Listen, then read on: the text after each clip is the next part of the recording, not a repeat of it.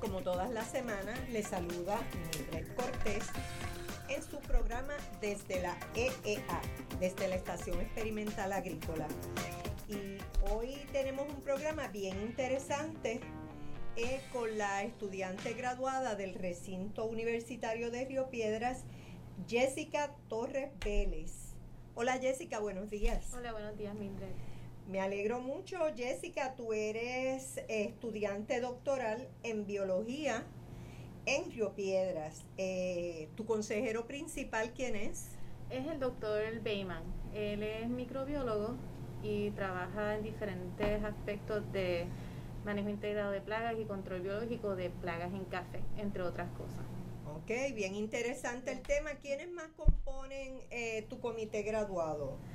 Pues estoy en proceso de seleccionar el comité. Tengo algunos miembros como el doctor Duma, eh, tengo al doctor Sabat, al doctor Getzi y todavía me falta confirmar un último miembro. Estoy en ese proceso. O sea, tienes un comité grande. Y de hecho, el doctor Dumas es compañero del recinto universitario de Mayagüez y es investigador muy distinguido de la Estación Experimental Agrícola. Así que vemos a los recintos eh, integrados trabajando hacia un mismo propósito, que eso es bien importante para la Universidad de Puerto Rico.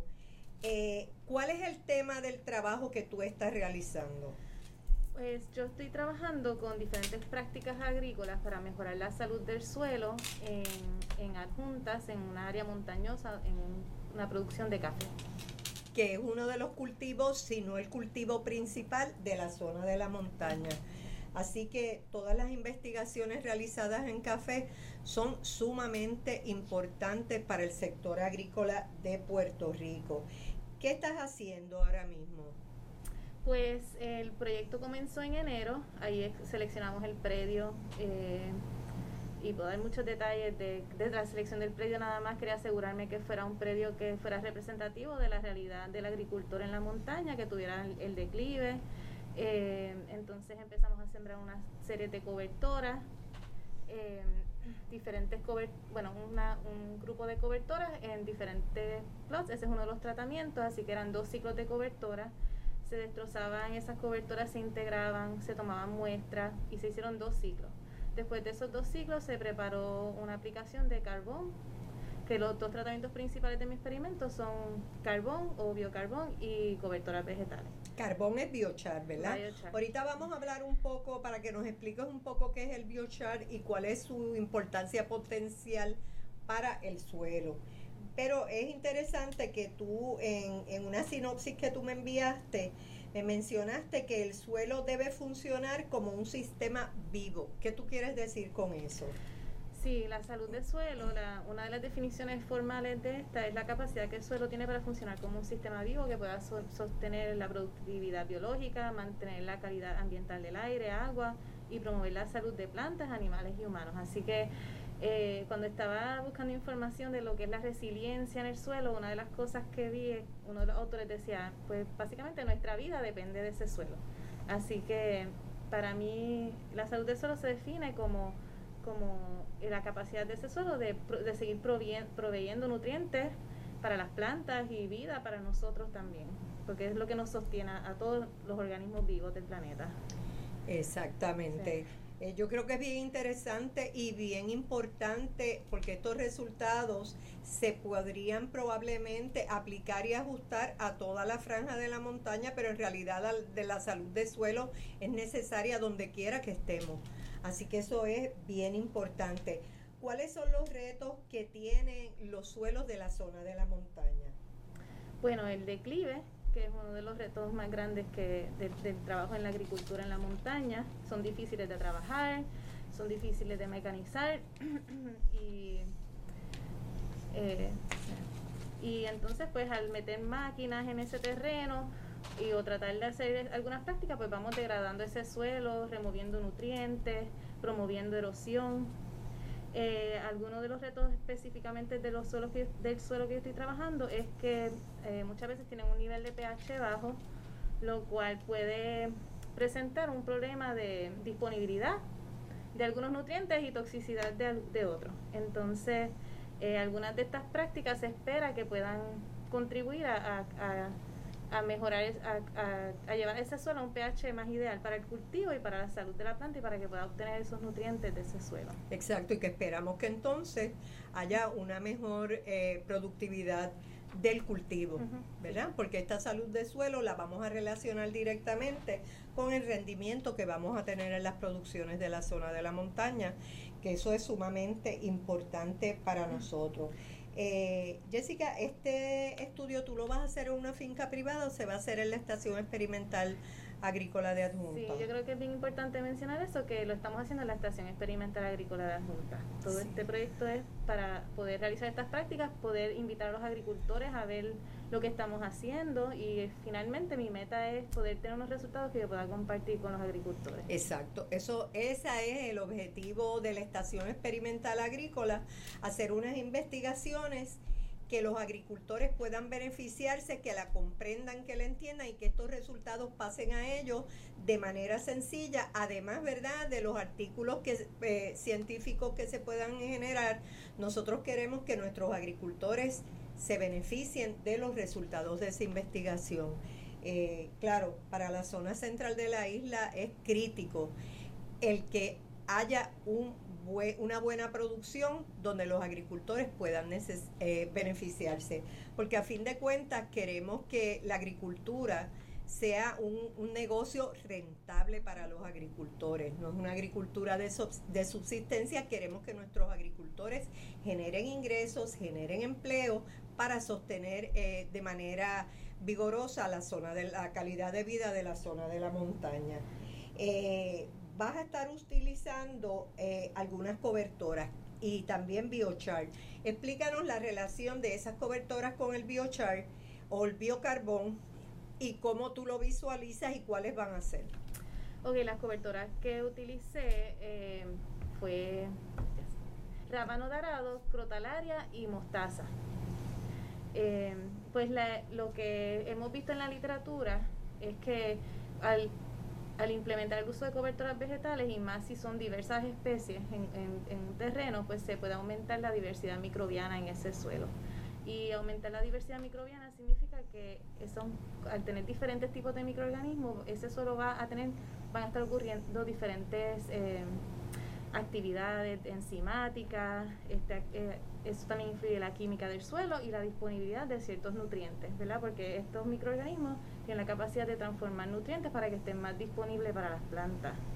Eh, el, propósito es evaluar si estas coberturas, una de las cosas que voy a evaluar es si aumentan la actividad microbiana en el suelo y si eventualmente también si aumenta la diversidad a través de, estudios del microbioma del suelo. Entonces, ver si, es, si estos suelos donde estamos aplicando estos tratamientos de cobertura y biocarbón, la esperanza es que sí, que aumente la diversidad y aumente la funcionalidad de ese suelo. Exacto, porque tú vas a tener un predio de control y vas a tener entonces la evaluación de, la, de los predios con estas cobertoras, ¿verdad? Para medir la diferencia. ¿Y el biochar? Pues el biochar, eh, eh, no he trabajado mucho con esa parte, pero lo, ya lo implementamos y lo que pasa con el biochar es que todavía está en, en, una etapa de mucha investigación porque se ve que los resultados pueden ser bien variables. Y eso es algo que quiero mencionar porque en los suelos, los, cada suelo es único, hay muchos tipos de suelos y, y, el, y el ambiente, factores bióticos y abióticos, además del tipo de suelo y la materia prima de ese suelo, van a, van a tener un impacto en esos resultados.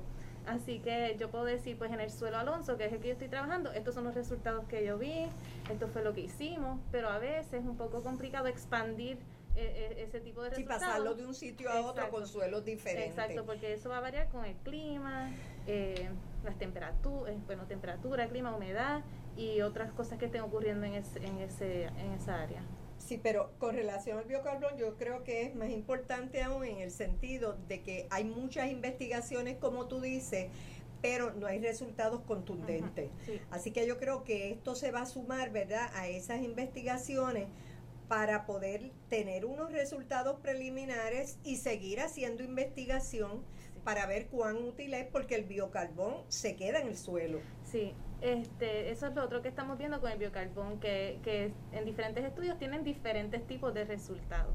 Entonces, como mencioné, más, más o menos igual a lo que mencioné del suelo, pues puede variar dependiendo del tipo de suelo y las otras prácticas que se estén haciendo. Han habido eh, publicaciones de mezcla de biocarbón con con residuos orgánicos y también con residuos animales. Entonces eso puede impactar muchas cosas en, ese suelo. En mi caso, yo usé el carbón eh, solo, sin ningún tipo de enmienda. Sí, eso te iba a preguntar. Este, para mí esta parte era bien importante porque como yo quiero evaluar eh, los microorganismos de ese suelo y compararlo con lo que hay en el suelo, no quise añadirle otras cosas para eh, estudiar específicamente el efecto de ese carbón solo ya que teníamos muchas preguntas y nosotros tenemos un equipo de trabajo que está trabajando con eso y evaluando diferentes aspectos del carbón, pero como todavía quedan tantas preguntas, no quería eh, complicar, ¿verdad? Y añadir muchas cosas a ese carbón, sino ver si el efecto del carbón solo. A lo mejor, dependiendo de esos resultados, pues se puede ir construyendo, ¿verdad? Otros experimentos en el futuro. Exactamente. Y te pregunto, ¿Tú vas a estar trabajando con una siembra ya establecida o ustedes van a hacer una siembra nueva? Pues afortunadamente ya hicimos la siembra en diciembre, así que eso ha sido un ah, o sea, ahorita cuando me dijiste era que la siembra la estaban haciendo. Sí, o sea, yo empecé ese predio de cero, que eso fue pues bien bueno, fue una buena experiencia para mí porque pude escoger el, predio, pudimos, pudimos asegurar este que fuéramos, este, bueno, no es homogéneo porque es un, tiene declive, pero pude diseñar el experimento Sí, como ustedes sí, querían. como queríamos y podemos ver ese beneficio de, de, preparar el terreno antes de sembrar el cultivo y ver qué pasa después que se siembra. So, ha sido un retante pues por diferentes razones, pero ya finalmente pudimos sembrar el café en diciembre. Ok, fantástico. ¿Y cuándo tú esperas? Ustedes van a estar monitoreando la, la, el suelo todo el tiempo y cuándo tú esperas tener los primeros resultados preliminares. So, ahora mismo ya hemos, yo he tomado cuatro muestreos en ese suelo y estoy terminando algunas pruebas en el laboratorio, ya estoy obteniendo datos, así que mi meta es en, en, los próximos meses ya poder ver qué me están diciendo estos datos de esos muestreos que tomé, a ver si hay alguna información. Este, lo que queremos, ¿verdad? Eh, lo que vamos a evaluar son propiedades físicas del suelo, propiedades químicas como nutrición y la parte biológica. Entonces, estos se utilizan como indicadores De, de la salud del suelo.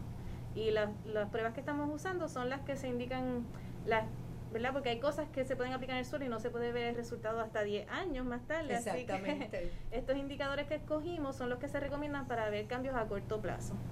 Entonces, eh, hay muchos indicadores. Solo que a mí me gustaría ver cuáles son los que me dan más información a mí, eh, en, particularmente en este tipo de suelo. Entonces, así uno puede decir, mira, yo estoy haciendo 20, 20 pruebas, pero a lo mejor estas 5 son las que más información me brinda y podemos recomendar estas 5 pruebas que nos brindan información para evaluar futuras, futuros experimentos o evaluar estas prácticas en otros tipos de, de fincas, ¿verdad? De agricultores también. ¿Estas cobertoras que tú vas a utilizar se están utilizando actualmente o no se han utilizado regularmente en las siembras de café?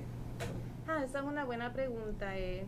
Las que las que utilicé en, la preparación del terreno, tengo entendido que en Puerto Rico no se siembran cobertoras para como preparación de terreno para la siembra de café. Así que eso es una práctica. Eso es algo novel, nuevo, que hay que estar bien atento a esos resultados para saber si uno los va a recomendar, no los va a recomendar. Porque realmente en la investigación a veces uno dice, no, no tuve el hallazgo que, que, que buscaba, pero saber otras cosas siempre es un hallazgo y siempre es importante. Sí, para mí esa, a mí siempre me ha traído la agricultura sostenible y la agricultura y las prácticas resilientes, pero yo siempre decía, pero me gustaría ver realmente qué está ocurriendo, porque antes de recomendar algo, pues ver si realmente funciona y qué información nos brinda, porque en la agricultura sostenible siempre he escuchado, sí, las cobertoras, sí, que si las enmiendas, pero yo creo que es bien importante tener esa evidencia. Saber exactamente. poder eh, tener esa evidencia, demostrárselo a los agricultores, enseñárselo y así este, posiblemente ellos pueden implementar algunas de estas cosas en su finca. Exactamente, y esta, estas plantas van a estar, no van a estar integradas, van a estar en predios diferentes y tú vas a evaluar cada una. Pues eso es una buena pregunta también. Pues el, el, cada el diseño de la cobertura es que lleva el rábano en la fila central donde va el café, porque este rábano de arado eh, es un rábano grande que entra bastante profundamente en el suelo y ayuda a la aireación. Entonces, pues donde íbamos a sembrar las hileras de café, ahí sembré el rábano de arado y alrededor de estas la mostaza y en el resto del predio la grotalaria. Entonces, cada una tiene beneficios. Eh, como mencioné, esa, el rábano de arado estructuralmente y físicamente ayuda a, aumentar esa aireación del suelo y la mostaza pues tiene unas características químicas, ¿verdad? Que ayudan a repeler algunos microorganismos patógenos. Eh, y la crotalaria pues es una leguminosa que ayuda a, a, lo que es la fijación de nitrógeno y aumentar la cantidad de nitrógeno en ese suelo. Entonces las sembramos todas a la misma vez. So, el tratamiento de cobertura es, incluye las tres coberturas. Y me parece bien interesante. Y cuando tú tengas esos resultados, tú vas a poder separar el efecto de la crotalaria con el rábano, con el biochar, cada uno. Esa es una buena pregunta también. Eh, no, porque en este caso el tratamiento era la mezcla de, el la mezcla de cobertura. Sí, en la cobertura incluía eso y el biocarbón está aparte. Eh, eh, son tratamientos únicos cada uno, por ejemplo, el bio. independiente totalmente. Pero tenemos plots donde integramos los dos. Okay. So que vamos a poder ver cada tratamiento aparte y el tratamiento conjunto. Yo pensando, o sea, que si tú mides el de las plantas, mides el biochart, vas a tener los datos y después lo integras y ese resultado entonces va a ser otra cosa que es el de la combinación. Sí, pero tengo plots que tienen los dos. Por eso, por eso, que cuando lo integres la, los dos tratamientos del biochar y la cobertura, vas a tener otros resultados y como esos resultados hablan en realidad, vas a poder hacer algunas recomendaciones. ¿Cuándo tú piensas que podrías terminar tu investigación? ¿Un año, dos años? Bueno, yo empecé en enero 2021 y como sembramos el café ah, ahora. 2021. Sí, sembramos el café ahora, llevo un año. Este, pues eso depende mucho de lo que de los resultados que tengo hasta ahora que tengo bastante. Sí, sí, que ya en un año vas teniendo información valiosa, sí. Eh, yo trabajo otros proyectos de colaboración, pero el café me gustaría evaluarlo por lo menos, yo creo que depende de lo que pueda sacar antes, pero dos años más, así. Sí, yo creo que es importante. Y, y yo estoy segura que los agricultores van a estar bien interesados eh, otra pregunta que te quería hacer, ¿cuán accesible está la semilla de mostaza para los agricultores?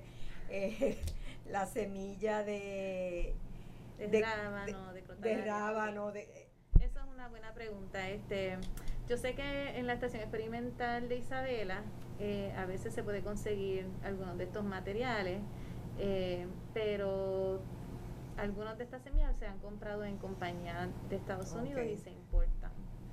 No, eh, o sea, te lo pregunto porque a veces, ¿verdad? Tú das un taller, das un seminario y los agricultores se interesan y es importante saber dónde ellos pueden eh, acudir, ¿verdad? Si tuvieran interés en replicar eso en sus fincas privadas, pensando que tiene un buen potencial.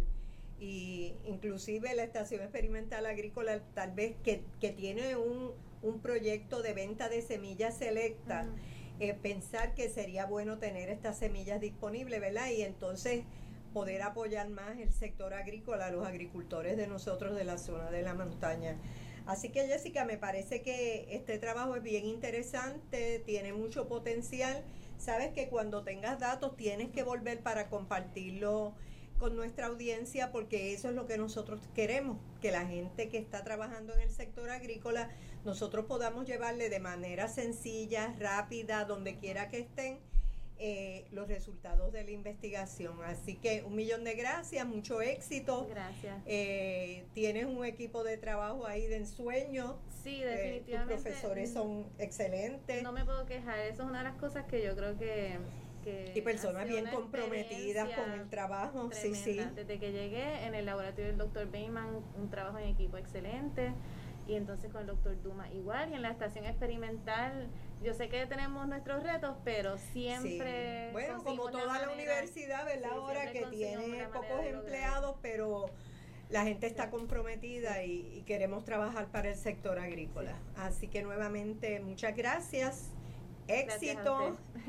y espero que nos volvamos a encontrar nuevamente pronto. Gracias. Sí, amigos, a ustedes, muchas gracias. Ustedes saben que estamos aquí en la Estación Experimental Agrícola, que nos pueden eh, conseguir en Facebook desde la EEA.